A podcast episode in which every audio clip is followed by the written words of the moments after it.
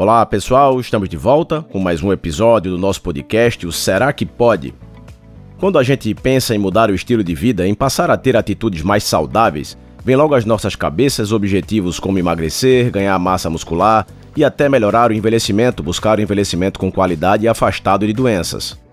Mas de uns anos para cá, uma parcela de profissionais passou a se preocupar mais com suas atitudes e buscar uma ajuda profissional para uma melhor performance mental.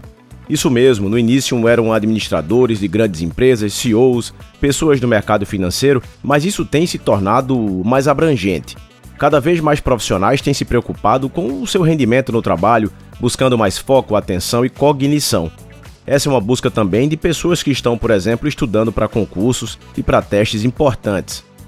A cognição é uma função relacionada ao nosso conhecimento e se dá através de alguns processos como percepção, atenção, associação, memória, raciocínio, juízo, imaginação, pensamento e também linguagem.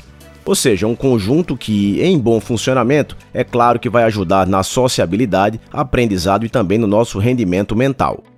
Imagine alguém que inicia um dia repleto de reuniões de negócios, começando às 8 da manhã e indo até, por exemplo, às 19 horas. Essa pessoa não pode aceitar que a sua disposição e capacidade mentais sejam inferiores àquelas da primeira reunião do dia. O seu cliente exige sua atenção integral ao final do dia e você precisa estar preparado para fechar negócios e tomar decisões importantes. Enfrentar as últimas horas do seu dia de trabalho fadigado e já mentalmente cansado pode fazer com que você não alavanque os seus negócios.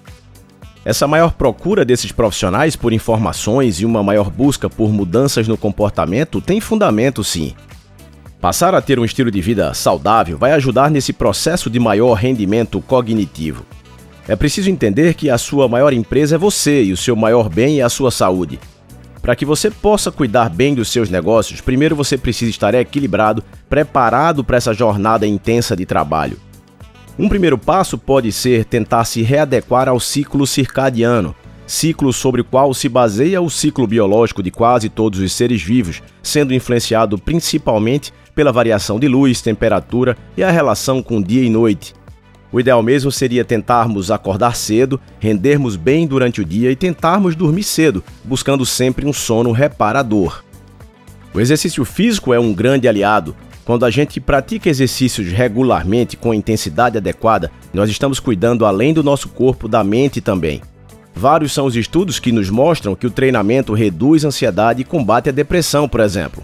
Se possível, é o ideal que a gente pratique durante a manhã esses nossos exercícios, quem pratica esportes cedo sabe do que eu estou falando. A gente passa o dia disposto e à noite nós estamos mais cansados. Isso termina favorecendo um adormecer mais cedo. Uma alimentação equilibrada entre os macronutrientes também é essencial. Ela precisa ser rica em nutrientes, individualizada e, de preferência, mais voltada para consumo de proteínas e gorduras de qualidade, evitando aquele excesso de carboidratos, sobretudo aqueles refinados e que terminam elevando mais rapidamente a glicose no nosso sangue. Nós sabemos, por exemplo, que as gorduras boas estimulam um bom funcionamento cerebral e até as sinapses neuronais. Conseguir gerenciar o estresse durante o dia também é muito importante. A ansiedade e o estresse, se forem em alto grau, nos paralisam. Isso atrapalha o funcionamento, influencia no nosso comportamento alimentar e até mesmo no processo de descanso.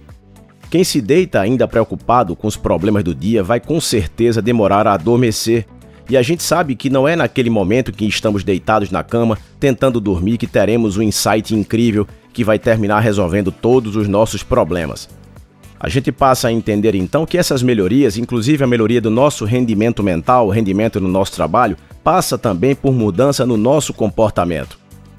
Por fim, existe a possibilidade de nós suplementarmos substâncias naturais com a capacidade nootrópica, ou seja, substâncias com ação cerebral que podem tentar auxiliar aumentando o nosso foco, a nossa atenção, a memória e o raciocínio. É óbvio, é claro que isso sempre precisa ser prescrito e acompanhado por um médico.